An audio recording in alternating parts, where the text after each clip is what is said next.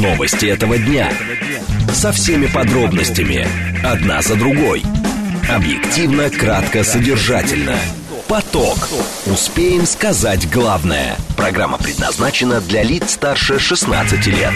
14.06, столица радиостанция «Говорит Москва», 94.8, микрофон Евгения Волгина. Всем а, добрый день, это программа «Поток», много темы для вас подготовили. Координаты эфира смски плюс семь девять два пять восемь восемь восемь восемь девять четыре восемь. Телеграмм для ваших сообщений «Говорит Москобот». Смотреть можно в YouTube-канале «Говорит Москва», стрим там начался. По традиции давайте с движения. В движении. 4 балла показывает Яндекс, движение в городе хорошее, и даже радиальные магистрали едут пока что хорошо. А на МКАДе внутренняя сторона, пробка между Минским шоссе и Волоколамским шоссе, будьте внимательны. Еще между Калужским шоссе и М4 Дон, там тоже будьте внимательны. Внешняя сторона стоит, дорожно-транспортное происшествие. Третье транспортное кольцо, а, внешняя сторона тормозит перед а, шоссе энтузиастов и перед Сокольническим валом. Далее, по Садовому кольцу здесь ситуация нормальная, поедете быстро. Слушать Думать. Знать. Говорит Москва. 94 и 8 FM. Эм. Поток. Поток. Новости этого дня. Пентагон раскрыл, какие кассетные боеприпасы могут дать Украине. А, прокуратура Подмосковья проверяет Марс на финансирование ВСУ. После информационного выпуска обсудим, что технологический сектор России предложил Ирану партнерство. И в конце у нас с вами в России предлагают создать саморегулируемую организацию гастарбайтеров. А, в «Умных парнях» Александр Камкин, старший научный сотрудник исследовательского института мировой экономики и международных отношений имени Примакова, специалист по Германии. Поток. Успеем сказать главное – Итак, Пентагон раскрыл, какие кассетные боеприпасы могут дать Украине. Если США решат поставить Украине кассетные боеприпасы, выбор будет в пользу более современных снарядов, сообщил пресс-секретарь Пентагона Патрик Райдер. А, Райдер отметил, что пока ему нечего, нечего анонсировать в связи с возможными поставками боеприпасов. О таких планах США ранее сообщила Нью-Йорк Таймс. Отвечая на вопрос, какие снаряды может получить Киев в случае, если США все же решатся на поставки, он сказал, что у Пентагона вариантов много. Те, что мы рассматриваем, не включают включают старые варианты с долей неразорвавшихся элементов выше 2,35%. Говоря о том, что кассетные боеприпасы могут помочь Украине, представитель Пентагона отметил, что они могут быть э, они могут быть заряженными специальными бронебойными снарядами и способны поражать большое число людей. Дмитрий Корнев с нами, военный обозреватель, основатель сайта militaryrussia.ru. Дмитрий, здравствуйте. Да, добрый день, здравствуйте. Скажите, пожалуйста, вот эти американские дискуссии по поводу кассетных боеприпасов, а, честно говоря, складывается впечатление, что уже используются кассетные боеприпасы. Почему вдруг про них такой информационный, такой общественный э, информационный резонанс? Ну, дело в том, что именно к западным системам вооружения, которые ну, использует сейчас э, Украина, ВСУ, в США не поставляли кассетных боеприпасов. Речь идет об артиллерийских снарядах натовского калибра 155 миллиметров. Теперь у ВСУ есть э, очень обширный парк такого рода артиллерийских систем, американских в основном, но в том числе и европейских. А, кассетных снарядов к этим системам э, США не поставляла. Кроме того, а, Хаймарс, комплексы Хаймарс могут применять ракеты, в том числе с кассетными э, боевыми частями. Ну и это достаточно неприятная система, то есть ракета М-30 э, к комплексу «Хаймарс» применяется так же, как и любая другая ракета комплекса «Хаймарс», а несет боевую часть с 404 э, боевыми элементами, которые разбрасываются на огромной площади. И ну, каждый этот боевой элемент это, по сути, небольшой боеприпас, они называются суббоеприпасы. А, и радиус поражения каждого такого маленького элемента, ну, смертельный для людей, это ну, от двух до шести метров на огромной площади. То есть такого рода боеприпасы ну, могут применяться против э, личного состава, против легко бронированных объектов каких-то, угу. автомобилей и так далее, и так далее. Ну, безусловно, против танков э, надо будет применять специальные кассетные боеприпасы с противотанковыми э, суб, субэлементами, ну, то есть боевы, боевыми элементами. Такие тоже есть, не знаю, будут они поставляться у ВСУ или нет, но противопехотные вот такие боеприпасы, они могли бы иметь, э, ну, могут использоваться, допустим, для штурма или уничтожения укрепрайонов э, в виде систем окопов, траншей и так далее. То есть, безусловно, спрятаться от такого рода ну, огня, падающего с небес, ну, будет достаточно сложно. Дмитрий, а насколько я понимаю, сейчас на Украине вообще в ходе боевых действий применяются кассетные боеприпасы или речь идет именно о а, каких-то модификациях, которые а, США собираются поставлять Украине? Западных э, до сих пор не поставлялось. Не поставлялось. Сейчас принимается решение именно американских э, систем не поставлялось. Но надо понимать, что м, такого рода кассетные боеприпасы э, входят в стандартную амуницию ракетных систем залпового огня, допустим, советского производства. Ну, то есть «Смерч», «Ураган», угу. «Град». Э, эти системы имеют в том числе и кассетные боеприпасы. И, безусловно, они применялись. Э, то есть, причем, ну, безусловно, они применялись Э, со всех э, сторон, которые принимают участие в специальной военной операции. Но сейчас э, интересно, что даже международные правозащитные организации выступали там, пытаются, ну, якобы этому препятствовать. Хотя кажется, что если идет в СМИ обсуждение, значит, в принципе, политическое решение со стороны Штатов принято. Это какой-то информационный ритуал. Многие ссылаются на эту конвенцию по кассетным боеприпасам, но ее ключевые страны, которые производят и у которых это в арсенале этих боеприпасов достаточно, не подписали. Поэтому не очень понятно, от чего такой сырбор. То есть, а, чем эта, скажем так, ситуация серьезнее, нежели там, передача каких-то других а, видов вооружений, которые осуществляются на протяжении полутора лет? Ну, здесь смотрите, у кассетных боеприпасов есть особенность, особенно если мы говорим о устаревших моделях, о старых угу. моделях.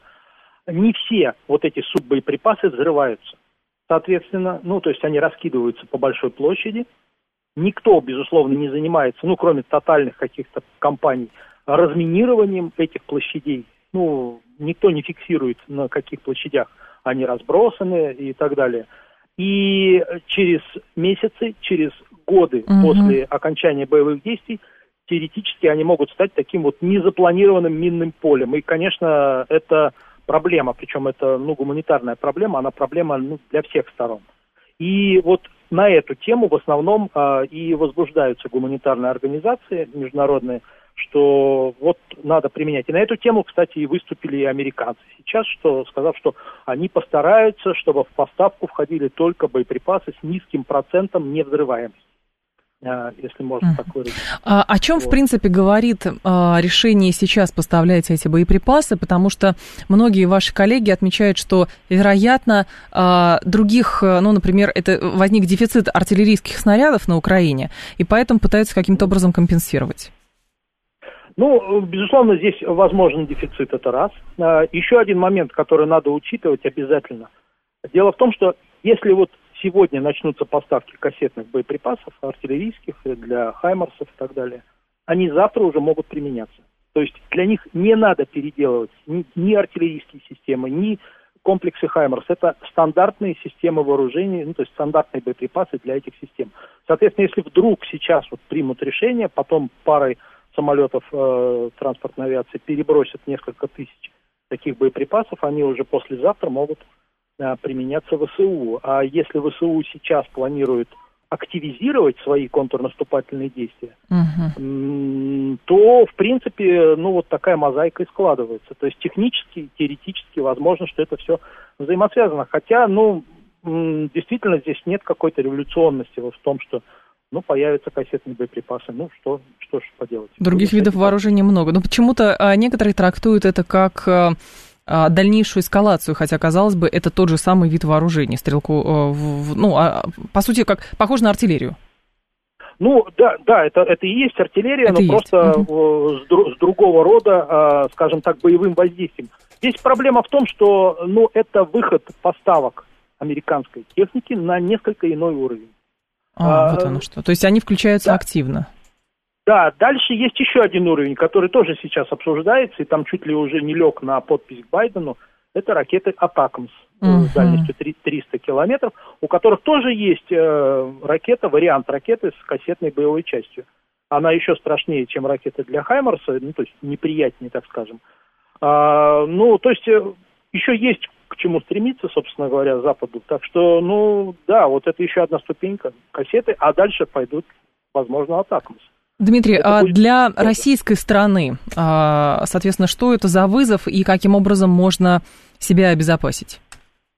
Ну, смотрите, с артиллерийскими снарядами э, что-то делать очень сложно. Ну, то есть э, это трудно сбиваемая цель, то есть выстраивать против артиллерийских снарядов системы противовоздушной обороны, ну, почти бессмысленно и проще... Ну, то есть только отодвигать грам... нужно, и все. Ну, либо отодвигать, сути. либо грамотно вести контрбатарейную борьбу. Ну, то есть угу. любая артиллерия, которая по нам работает, должна быть уничтожена. Понятно. А, ну, это, это постулат, как говорится. А с ракетами бороться можно. То есть мы научились сбивать ракеты э, Хаймарса, мы научимся сбивать ракеты Атакмс, ну, почти наверняка. Да, их сложнее сбивать, их по ним не смогут работать многие комплексы вот фронтовой э, противовоздушной обороны, но по ним могут работать С-300 последних моделей, С-400, которые есть также в зоне специальной военной операции. Возможно, их надо будет подтянуть туда, ну, увеличить количество, плотность э, систем ПВО наших. Но да, это сложная ракета Атакмс, но не сложнее нашего Искандера. Понятно. Спасибо большое, Дмитрий. Я вас благодарю. Дмитрий Корнев был с нами, военный обозреватель, основатель сайта Military Russia. Так что следующее, снимут запрет на напал, начнут поставлять на Украину. Не знаю. А, про это ничего не было, но Видите, а, это укладывается, вот э, объявление о намерениях поставить кассетные боеприпасы укладывается в логику, что, а, видимо, спустя полгода, даже больше переговоров, а, теоретически американцы могут начать поставлять вот эти вот ракеты дальнобойные уже Акатомс. Они собираются поставлять кассетные боеприпасы, цель нанести ущерб живой силе России. Просто надо в ответ бить по Киеву по центрам принятия решений. Да по Киеву били, и целенаправленно бьют еще по всяким э, лагерям или штабам, э, где находятся э, в том числе высокопоставленные консультанты, офицеры и, соответственно, там разведка украинская. Это все происходит. Другое дело, что в данном случае, как насколько поставки этих кассетных боеприпасов будут осложнять ситуацию на фронте. Вот это тоже стоит обсуждать. Опять про конвенцию пишут. Вы знаете, про конвенцию, любая конвенция лишается смысла, если под ней не подписываются ключевые игроки, например, например, которых касается какая-то конвенция. Вот, а, например, то, что написал а, военный специалист Илья Крамник, который у нас тоже в эфире бывает. Он говорит, что любая антибоеприпасная конвенция имеет смысл ровно настолько, насколько ее хотят видеть лидеры оружейного рынка. Потому что документ о запрете того или иного вида боеприпасов, под которыми не стали подписываться последовательно Штаты, Россия, Китай, Индия, Пакистан, Корея, Южная и Северная и так далее, включая практически весь, весь а, пост СССР, исходно лишен смысла. Там почти что 100%, 100% мирового производства им охвачены не будут. А то, что там подписали а, условно Вануату или еще кто-то, вот Святой Престол подписал. И если кто теперь будет э, пытаться брать приступом Ватикан, то швейцарская гвардия не станет его обстреливать кассетными боеприпасами. Ну вот ради мира на земле. Примерно к этому действительно сводятся любые вот эти вот конвенции. Внимание! Говорит Москва. 94 и 8 FM. Эм. Поток. Успеем сказать главное. А, ТАСС сегодня написал, точнее все сегодня написали, что прокуратура Подмосковья проверяет Марс на финансирование а, вооруженных сил Украины. Прокуратура Московской области проводит проверку компании Марс на предмет финансирования вооруженных сил Украины, сообщает ТАСС со ссылкой на правоохранительные органы. Американская компания, крупный производитель кондитерских изделий, продуктов питания в России, управляет десятью фабриками. В настоящее время прокуратура Подмосковья проводит проверку по заявлению по заявлению. В заявлении утверждалось, что компания э, значит, неоднократно обещала направлять всю прибыль от российского бизнеса на Украину. Э, Дин Крылова с нами, зав. лаборатории антикоррупционной политики Высшей школы экономики, общественный омбудсман по защите прав бизнесменов в сфере противодействия коррупции. Дин Владимирович, здравствуйте. Здравствуйте. Скажите, пожалуйста, подобного рода проверки, что они включают, и самое главное, насколько легко выявить, что то или иное крупное юридическое лицо – отправляя часть прибыли российскому противнику? А, вы знаете, что касается деятельности в России, то здесь э, стандартная проверка, соответствие полноты, э, уплаты налогов – проверка транзакций, куда они были совершены. Понятно, что из России ничего на Украину перевести невозможно. Но надо понимать, что это американская компания. Единственное, что она может сделать, это перевести э, полученную прибыль своей э, головной компании. И, соответственно, головному офису. А что делает головной офис, мы это уже не можем контролировать, потому что понятно, что бизнес, который достаточно крупный, он подвергается определенному давлению, потому что, как мы знаем, Соединенные Штаты в большом объеме финансируют Украину и, наверное, подключают к этому компании. Насколько компании могут от этого уклониться? И это уже внутренняя ситуация в США, я не могу это никак комментировать. Uh-huh. Но понятно, что э, это серьезное давление. Компании стараются быть нейтральными, потому что раз у них есть бизнес в России, они не хотят э, подставляться, они оказываются, те, кто работает в России, между молотом и наковальней, потому что, с одной стороны, понятно, что у нас серьезный геополитический конфликт, который выражается в том числе и в военных действиях на Украине. И компании, компании которые э, работают, они оказываются в достаточно сложном положении, что работают mm-hmm. они здесь, а главная компания у них находится там. Главное в данном случае, э, на мой взгляд, это не допускать нарушений российского законодательства. А то, что делает их компания, находящаяся не в нашей юрисдикции, но это надо смотреть на предмет того, насколько она демонстративно, э, так сказать, свои действия по поддержке Украины. Из того, что я прочитала, я увидела, что она занимается большим количеством проектов по поддержке э, гуманитарных гражданских лиц, да, да. да не лиц, а организаций, mm. которые, у которых есть определенные гуманитарные миссии.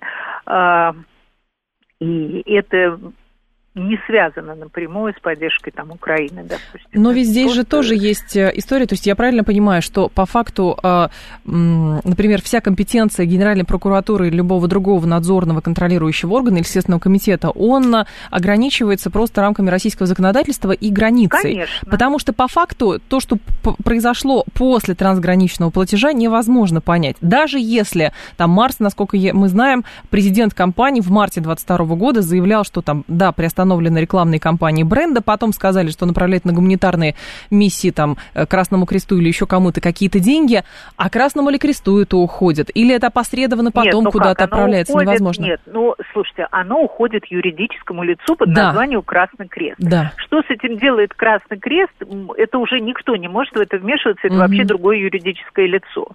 И это организация, которая может свои гуманитарные миссии распространить в том числе и на гуманитарные миссии там, понимаете? Uh-huh. А, и, и даже в том, что заявил э, президент компании, он не заявил о поддержке э, СВО, э, так сказать, на Украине. Он заявил о том, что помощь э, собирается оказывать компания гражданскому населению пострадавшему. Это немножечко другой акцент, понимаете? Uh-huh, uh-huh это не помощь э, вооруженному конфликту, там, противнику в вооруженном конфликте, это помощь несчастным гражданам, которые там пострадали. Э, конечно, ничего хорошего нет в том, что компания зарабатывает деньги здесь, а у нас тоже есть пострадавшее гражданское население, которым надо, надо помогать. Но надо понимать, что это американская компания. Но в данном в случае... В этом смысле, как бы uh-huh. они ни выкручивались, им все равно будут выкручивать руки, понимаете? Главное, чтобы, находясь здесь, на нашей территории, в нашей юрисдикции, они ничего такого не делали. Вот это и надо проверить. Угу. Дина Владимировна, а что а здесь... насколько физически, с вашей точки зрения, просто, даже а, будучи а, сейчас там американским юридическим лицом, но деятельность ведется в России, насколько, с вашей точки зрения, легко обойти запреты которые существуют в плане финансирования там, вооруженных сил Украины. Одно дело, когда ловят каких-то там странных сочувствующих людей, физических лиц, которые там по какому-то счету со своей Нет, ну карточки это, деньги. Это, это, это один нереально. разговор. Нет, да. Я считаю, что это просто нереально. Нереально. Потому что, конечно, у нас банки очень серьезно работают в этом смысле в рамках э, э, проверки транзакций, и это просто нереально. Другое дело, что когда деньги вышли из российской юрисдикции, мы уже не можем э, никак влиять на то, куда они пойдут но в любом случае они пойдут назначение платежа, который сделан из России, просто никоим образом не может быть направлен этот платеж туда. Uh-huh. А что делает, как распоряжает средствами уже та компания, которая базируется в США, ну, надо понимать, что э, вряд ли бизнес э, в восторге от того, что им приходится э, в этом финансово участвовать. Понятно. Спасибо Бизнес в этом не заинтересован. Да, Дина Владимировна, я вас благодарю. Спасибо. Дина Крылова была с нами, зав. лаборатории антикоррупционной политики Высшей школы экономики, общественный омбудсман по защите прав предпринимателей в сфере противодействия коррупции. Ваши соображения на этот счет 7373948, это телефон прямого эфира. Небезызвестный, кстати, такой активист э, Виктор Бородин э, подал вот это заявление в Генеральную прокуратуру. Он глава общественной организации «Федеральный проект по безопасности и борьбе с коррупцией». Он обратился в Генеральную прокуратуру с просьбой проверить американскую компанию на финансирование ВСУ. В заявлении утверждалось, что компания неоднократно обещала направлять всю прибыль от российского бизнеса на Украину. А что было до этого? Вот из того, что известно, что касается помощи Украине. Компания э, значит, да, продолжает вести бизнес в России. 5 мая Марс выделил 13,5 э, миллионов долларов на помощь жителям Украины и их питомцам. Утверждается, что 9 миллионов направлено на финансирование проектов по обеспечению населения Украины питанием, безопасным надежным жильем, услугами по охране психического здоровья и реабилитации. 4,5 миллиона на проекты по обеспечению доступа к питанию, ветеринарную помощь и помощь приютам для домашних животных Украины.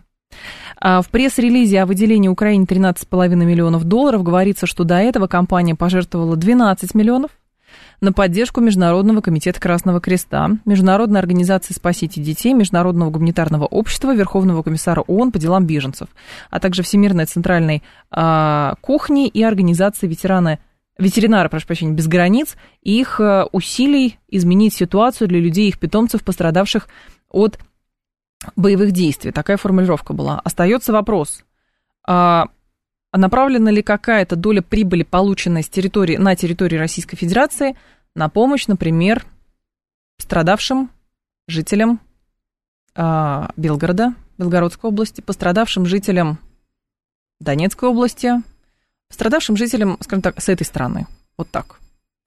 То есть, э, действительно, ситуация двоякая. Во-первых, доподлинно невозможно нигде проверить, это очевидно совершенно. То есть, гуманитарная миссия – это хорошо, понятно. Доподлинно невозможно проверить, а, что деньги, направленные, например, публично заявленное, э, заявлено, что деньги отправляются к Красному Кресту, что деньги идут им именно на помощь страждущим. Так уж оно случилось. Так уж бывало, что к разным международным организациям и вообще разным организациям было много вопросов. И всегда есть э, подозрение, что а туда ли идет это. Вот, поэтому проверить Генеральная прокуратура это не в силах точно совершенно, у нее просто нет доступа. То есть то, что можно сделать, это проверить, э, ну, условно, транзакции, которые в российской юрисдикции производятся. А куда потом это, эти деньги деваются, это вообще непонятно. То есть речь не идет о том, что никому э, помогать не надо, в смысле э, пострадавшим гражданским по линии там, гуманитарных организаций. Но все ли гуманитарные организации работают именно с э, гражданским населением и сохраняют, скажем так, вот этот такой нейтралитет, что помогают только гражданским пострадавшим? Но опять же, хорошо, компания работает здесь, деньги зарабатывает здесь, часть налогов платят здесь, прибыль здесь, но не слышно что деньги направляются, например, пострадавшим. Ну, или мы не видели, может быть, нам это не попадалось. А, то есть речь идет о пострадавших только с одной стороны конфликта, пострадавших с другой кон- стороны конфликта, пока а, как бы вот таких публичных заявлений не было. Давайте новости послушаем, продолжим. Новости этого дня. Со всеми подробностями. Одна за другой. Объективно, кратко, содержательно. Поток. Успеем сказать главное. 14.36, столица, радиостанция «Говорит Москва», 94.8, микрофона Евгения Волгина. Мы с вами продолжаем сначала создавать ситуацию, в которой гибнут люди, а потом помогать ее жертвам. Это верх цинизма, это про США американскую компанию, говорит Сергей. Ну, теоретически компания сама, которая шоколадками и питанием занимается, она может сказать, что, ну, как это, не, не они же это инициировали. Вот, понятно, это, в общем, компания принадлежит американцам, торгует она на разных рынках. Какие-то компании добровольно уходят с российского рынка. Вопрос, конечно, условий.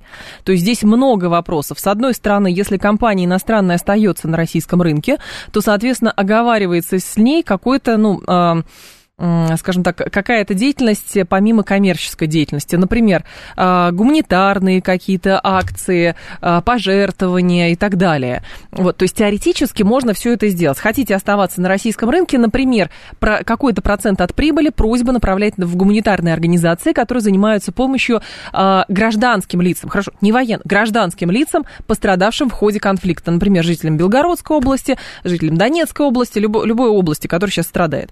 Вот. А, можно это сделать? Теоретически можно, конечно. Продумывалось ли это? Большой вопрос. Другое дело, что, опять же, проверка организации ограничивается, возможности для проверки ограничиваются российской юрисдикцией, потому что дальше, куда эти деньги уходят, непонятно. Ну, в смысле, они уходят головной компании, а уж как ими распоряжается головная компания, это другой вопрос. Вот. А, еще вопрос встает, если декларируется, что деньги отправляются гуманитарной организации, никто не может доподлинно знать, что эти деньги уходят исключительно страждущим гражданским лицам. А не идут через какие-то еще фирмы прокладки, а, например, именно на пополнение боекомплекта а, там, той или иной той или иной организации, потому что, ну, в смысле, воинскому подразделению противника российского, потому что, опять же, а, компании, которые оставались на российском рынке, но должны были выполнять санкции Соединенных Штатов Америки – и, например, препятствовать продаже медицинского оборудования. Есть у нас крупные компании иностранные, транс, транснациональные и американские тоже, которые работали до последнего времени. Они же выполняли санкции Соединенных Штатов Америки, которые касались того, что, например, там в значит, медицинское оборудование нельзя направлять э, там, по линии, например, Министерства обороны, потому что это медицинское оборудование отправится в военные госпитали, там, а противная страна не хочет, чтобы там, э, российских военных лечили, поэтому они препятствуют возможности там, эффективного оказания помощи. Помощь, конечно же, оказывается, но директива есть такая – Поэтому есть возможности, ну, кто-то там пытался, например, да, там обходить эти санкции или еще что-то. Вот, то есть с той стороны политика есть. Вы работаете на российском рынке, но вы должны выполнять санкции, которые мы вам приписываем. То есть воспрепятствование отправки какого-либо оборудования, которое мы сочтем помощью военно-промышленному комплексу Министерства обороны, Министерства здравоохранения, потому что оно э, ведает э, военными госпиталями. Вот. То есть теоретически. А так речь идет, ну, условно, про томограф какой-нибудь. Прописывается это со стороны американцев? Прописывается. Прописывается ли с нашей стороны, что если американская компания работает у нас, и, соответственно, они должны часть прибыли, например, направлять э, э, пострадавшим в ходе вооруженного конфликта гражданским лицам, или там на помощь в восстановлении инфраструктуры. Теоретически это можно сделать. Ну, если американцы могут санкции вводить, можем ли мы это сделать? Задумывались ли об этом? Большой вопрос.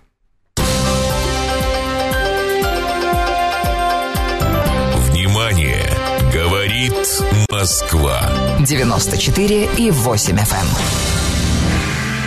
Поток. Успеем сказать главное. Когда граждане платят налоги, они тоже не знают, на что пойдут деньги. На помощь детям, выплату пенсии или производство оружия. В чем их вина? Вины никакой нет. Вы платите налоги, и вы э, идете в поликлинику, получаете помощь. Э, здравоохранение финансируется из бюджета. Ваши дети идут в школу. Вы, соответственно, ваши дети получают образовательные услуги, потому что образование финансируется из бюджета, и, соответственно, часть денег, естественно, идет, и большая, большая часть денег идет в том числе на оборонно-промышленный комплекс. Что здесь такого? Не понимаю. Технологический сектор теперь России предложил Ирану партнерство. А, Россия и Иран начали предметно обсуждать партнерство в области IT и телекоммуникаций. Минцифра предложила Тегерану технологическое обеспечение активно обсуждаемого сейчас транспортного коридора Север-Юг, включая э, повышение мощности каналов передачи данных, экспорт отечественного программного обеспечения и совместную работу над улучшением почтового сообщения между странами. Раджаб Сафаров с нами, генеральный директор Центра изучения современного Ирана. Раджаб Сатарович, здравствуйте. Добрый день. Скажите, пожалуйста, на каком уровне кооперация сейчас происходит? То есть это декларация о намерениях или действительно уже серьезные подвижки в этой сфере произошли? И самое главное, что хотим получить в итоге? Вы знаете, Минцифры России очень правильно поступает, потому что реагирует очень адекватно на те тенденции, которые сейчас происходят в мире, особенно в этом регионе, поскольку центр деловой активности э, сейчас смещается в сторону Э, восточных стран. И, конечно же, отстать от этого процесса было бы губительно просто для развития э, нашего сектора IT, э, информационных технологий, тем более, что э, без развития, укрепления, даже не иметь должного присутствия и ниши в этих странах, то я не думаю, что наши другие проекты будут иметь должного информационного подкрепления. А если конкретно брать на уровне российско-иранских отношений, то э, это был самый высокий уровень, поскольку Россию представлял замминистра Минцифры господин Шаитов Александр Михайлович.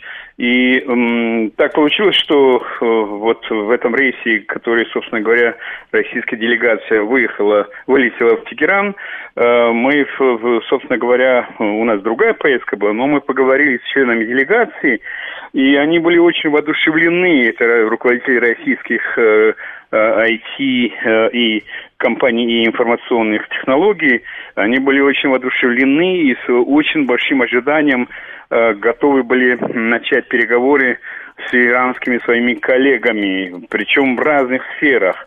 А Иран это 90-миллионное население, и это главная страна исламского мира, это страна, которая IT и IT-технологии развивается, несмотря на все санкции и проблемы, которые создают Запад, э, максимально активно. И это рынок как минимум э, от 3 до 5 миллиардов долларов ежегодно. Поэтому на самом деле претендовать на Э, какой-то вот на какую-то часть, это, во-первых, было бы подпиткой для развития российских компаний, угу. но и это было бы и обогащением в, смысле э, взаимных технологий развития. Поэтому э, в Иране сейчас имеются в отдельных секторах такие достижения, что на самом деле они не только на современном уровне, во многим показателям они являются даже уникальными, и даже Запад изучает их развитие и э, перспективы. Поэтому и в сфере кибербезопасности, и в сфере э, речевых технологий, и и в сфере информационных технологий, и в сфере оптоволоконной линии.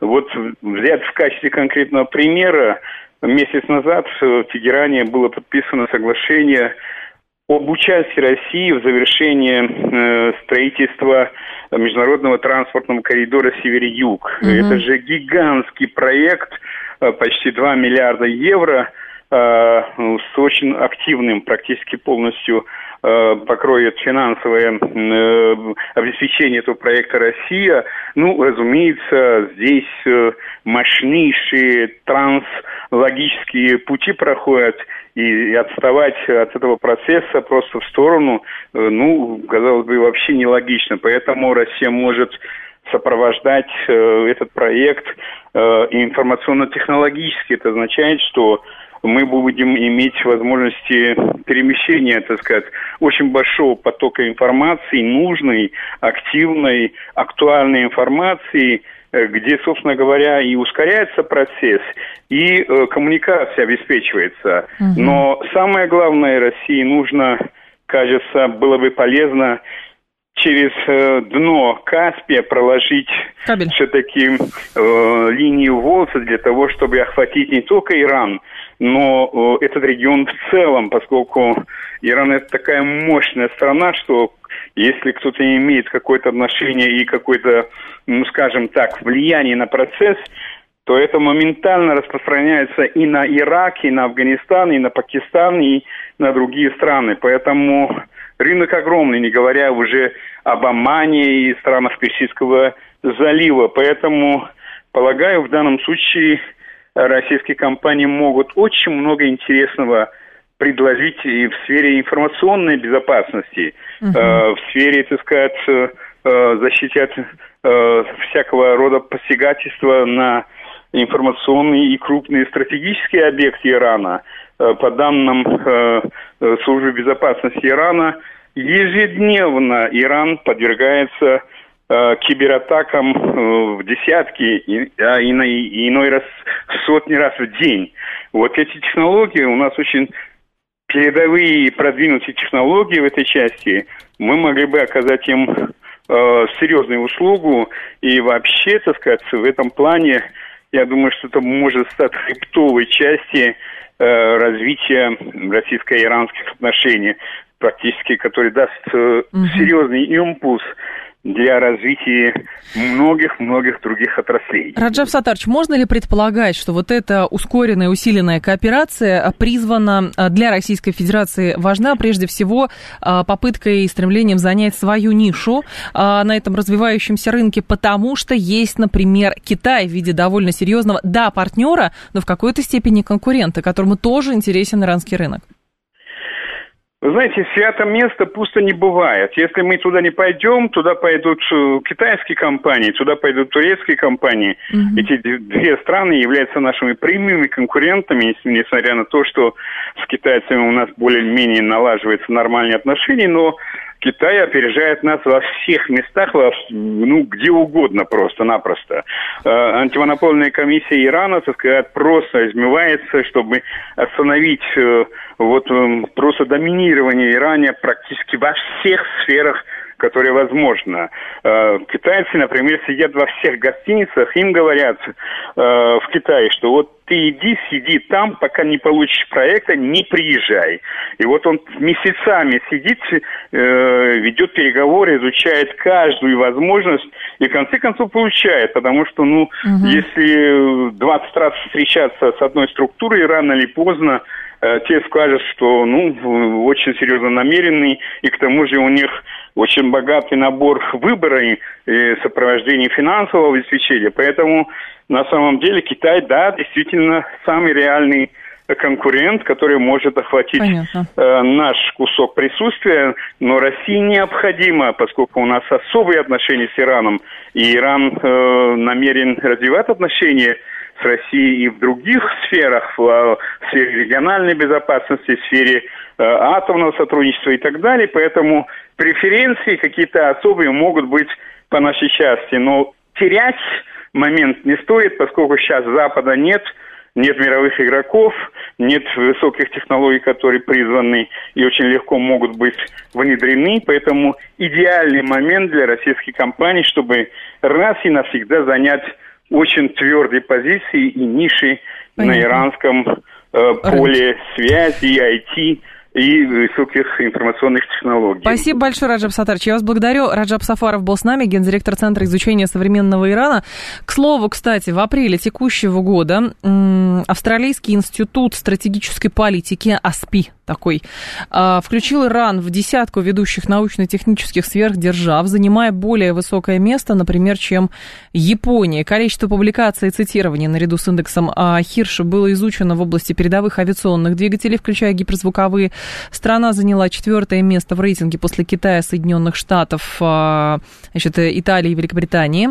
Иран также входит в четверку ведущих стран в области биотоплива интеллектуальных материалов, а даже также новых технологий, которые появляются на рынке и могут изменить будущее отрасли. Но вот теперь речь идет о усовершенствовании технологического сектора через сотрудничество с Россией и развитие вот этого транспортного коридора север-юг.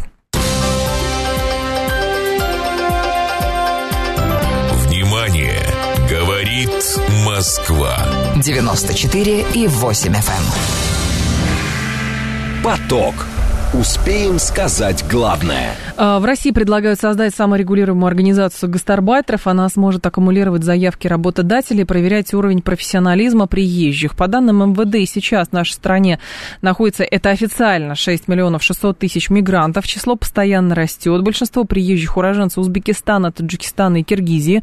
Около 70% иностранцев, иностранцев приезжают в Россию на заработки. В поисках работы они часто обращаются к теневым посредникам, которые не несут ответственности ни перед работодателем, ни перед самим мигрантам. В итоге предлагают какую-то саморегулируемую организацию придумать. Вячеслав Поставнин с нами, руководитель Центра аналитических практических исследований миграционных процессов. Вячеслав Иванович, здравствуйте. Здравствуйте. Скажите, пожалуйста, в области развития миграционной политики все-таки здесь первостепенно отрегулировать систему, потому что недовольство э, как бы общества растет тем, что мигрантов становится много, или действительно речь сейчас сводится к тому, чтобы э, не было никаких теневых структур, должна быть какая-то саморегулируемая, и это опосредованно еще позволит э, решить социальный вопрос, связанный с, мигра... с мигрантами? Верно, сестра. Алло. Проблемы, миграционные проблемы. Алло, слышите меня? Да, только плоховато слышим, честно говоря. Погромче, если можно. Алло. Давайте еще раз перезвоним нашему гостю. Да, а, в итоге часть Здесь о чем речь идет? А, недобросовестные работодатели не обеспечивают надлежащих социально-бытовых условий для приезжих, что вызывает агрессию, способствует росту преступности с их стороны. В итоге говорят, давайте будет какая-то саморегулируемая организация, которая будет помогать мигрантам правильно, легально искать работу, и, соответственно, это снижает риски того, что они попадают в какие-то значит, плохие компании, лишаются работы и в итоге идут зарабатывать разбоем. А, Вячеслав Александрович, да, давайте еще раз да, попробуем. Да. Вот, так прекрасно. Да, да пожалуйста. А. Ну, вы знаете, наверное, и то, и другое. Все вместе. Видите, иммиграционная проблема, она вообще для всего мира, для всего мира очень актуальна. Вот, и мы в этом смысле не исключение. Вот. И, конечно, надо находить какие-то формы, которые более-менее эффективно э, помогали бы эффективно регулировать миграционный процесс. Да? Так. Ну, если вы хотите сказать об этом СРО, который, да, предлагает Госдума. Да, да, да, да, да. Да, то, честно говоря, мне не очень понятно, да, ну что такое СРО? Это вроде бы как объединение э, организаций, там, по отраслевому или, так сказать, там, профессиональному или территориальному принципу. Вот, здесь кого объединять будет, я, честно говоря, не очень понимаю, да, потому что если будет объединять, например, ПИК строительную компанию, то она наверняка в каком-нибудь СРО строительном находится, а по закону, значит, они в другом СРО не могут быть. Ну, то есть здесь вопросов достаточно много. Кого объединять-то, я не понимаю, могут они. Ну, вот они СРО. говорят, что если не будет вот этой СРО, а, люди продолжат попадать к каким-то теневикам, и, соответственно, их там обманывать будут, они будут обозленные и будут грабежом заниматься. Ну, это если не, ну, совсем предельно просто. Ну, послушайте, вот из этих вот слов это какая-то вот, ну, это просто слова, да, которые ничем не подкреплены, никаких механизмов не описано. Вот, я бы начал с того, давайте, ну, давайте даже так. Вот э, до этого э, Госдума всегда говорила, что мы придумали очень хороший, эффективный механизм, организованное э, привлечение мигрантов трудовых мигрантов. Вот, они с этой идеей э, ходили, вот, говорили, ну, наверное, лет там уже угу. 5-6, вот, и теперь ее забыли. Ну, надо подвести тогда итоги и сказать, да, что она сработала, не сработала. Почему нет? То есть нужен хороший анализ. Да. Почему не сработал э, оргнабор, да? Почему не работают вот эти жесткие наши э, миграционное законодательство, жесткое там, достаточно жесткое, я должен сказать. Надо понять, что происходит с миграцией, почему это не работает. Вот. А вместо этого опять какая-то форма, СРО. Ну что, опять, заметьте, централизованное управление. Вот как они собираются в этом СРО а, а, делать, а, как они, так сказать, тестировать специализацию там, да, или квалификацию этих специалистов. Как можно в одном месте а, определить там и повара, и какого-нибудь айтишника? Это сколько? Ну, я вообще не представляю, как это все можно реализовать. На мой взгляд, вот система э, будет работать эффективно только в том случае, да, вообще миграционные процессы сейчас это сетевые процессы. Вот почему сетевые процессы? Потому что идет свободный обмен информацией. Вот такая технология кругом, да, что информация распространяется мгновенно. Угу. Вот, э, через смартфон и прочее. Поэтому происходит саморегулирование уже этих э, миграционной структуры. Вот, поэтому на нее накладывать какой-то... Да, и почему не работают наши иерархические структуры? Именно поэтому. Потому что сам процесс миграционный сетевой. Вернее, э, миграция сетевая структура. На нее надо накладывать тоже сетевую структуру, а не централизованную. Только тогда мы можем, наверное, эффективно управлять, мне кажется. Отличная попытка у нас все это дело а, централизовать, пропустить через какое-то там одно окно, очень такое, знаете, там, ну, через игольное ушко, там, или узкое горлышко бутылки, да, создать очередь. Но это, слушайте, это не работает. Это не работает. Квотирование, может быть, Вячеслав Александрович. Ну что, слушайте, Нет? ну это тогда, нет, самый тогда эффективный, если на то пошло, давайте закроем границы и ведем визовый режим. И на том, так сказать, да, и пусть человек перед, перед тем, как получить трудовую визу, ну как, скажем, в Америке там, да, и прочее, вот, он принесет там дипломы там всякие там, да, свидетельства его квалификации там и ну, прочее, да. прочее все. Вот, и тогда мы решим, нужен. А с другой стороны, у него будет работодатель здесь, который придет в МИД там и скажет, что мне вот такие специалисты нужны. Вот, ну, это вот этот путь, да. Но, э, а что в вопрос. нем плохого в таком пути?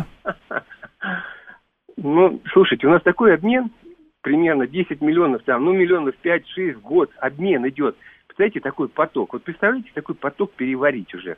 Они строились у нас уже. Понимаете, даже, э, вот трудно сказать, даже вот в Америке мексиканцы, и США, как бы они там не говорили, там стену выстроили, ну, стену в большей степени-то выстроили против э, э, наркотрафика. И вот. то он не а снизился, а, как говорят. Да, ну, слушайте, что сделаешь, да, угу. такая тема, да. Вот, э, и мексиканцы все равно работают там, там тоже такой же практически безвизовый въезд есть, да. То есть уже люди приезжают из года в год, в одни там места работы, там, да. В общем, там система такая же. Но это как бы современный мир, современный... Нет, Вячеслав Александрович, это понятно, современный мир и так далее, но здесь, помните, сейчас многие обсуждают еще заявление губернатора Курганской области, там в одном из эфиров он предложил ликвидировать диаспору мигрантов, потому что он говорит, там, ассимиляции как таковой не происходит, э, закон а, Российской вот. Федерации часто игнорируется и так далее, а этим людям вот. еще дают э, гражданство довольно легко. Вот, абсолютно, это второй момент, это да. первый, значит, ну ладно, с первым как-то мы, так сказать, там, да, наставили вопросов, да, неясностей, да, вопросов ага. много. Теперь второй, да.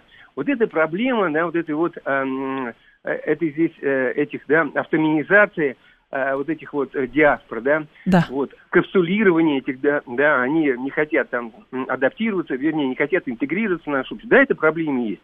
Но это проблема не только их. Они так ведут себя, потому что мы ничего не делаем. Весь мир, вот Франция, это яркий пример. Они не занимались этой интеграцией. И они сейчас пожинают плоды уже в третьем поколении мигрантов. Эта проблема, она известна. Надо заниматься этим. С самого начала. Школы. Школами мы занимаемся. У нас нет даже программ в школы под специальной подготовки этих детей-мигрантов. Нету. Угу. Вот. Э, у нас есть курсы бесплатного языка. Нету. Вы знаете, что на территории Российской Федерации даже работают сами мигранты, создали кружки по изучению Корана, а. своих национальных особенностей. Угу. И туда идут с большим удовольствием. А куда пойти? А мы что-нибудь создали для изучения нам, нашей культуры, для изучения языка. Это все Значит, нет, это, значит, это выглядит как политический вызов сейчас уже. То есть, с одной стороны, а, взяли много дешевой рабочей силы, дали возможность людям здесь зарабатывать, купируя политические риски в их странах, кстати. И слушайте, формируя политические риски у нас. Нет, слушайте, купируя политические риски у них, у них мы автоматически купируем политические риски у нас. Если в Таджикистане придет к власти Талибан, то мы увидим не миллион трудовых мигрантов, а 5 миллионов беженцев. Угу. Так что здесь вопрос большой. Мы, понимаете, мы завязаны с ними уже. Это такая э, миграционная, евразийская миграционная система. Мы от них, мы друг от друга зависим. Я ЕС, миграционная система. Так уж сложилось. Ну, а сейчас тем более. А сейчас, вот в момент этой изоляции, которая там у нас присутствует, мы просто без них не можем находиться. Так что здесь вопрос очень серьезный. Я согласен, что надо им заниматься. Но вот эта модель, которую предлагает, на мой взгляд, Странная. Много вопросов. Понятно. Спасибо большое, Вячеслав Александрович. Я вас благодарю. Вячеслав Поставнин был с нами, руководитель Центра аналитических практических исследований миграционных процессов.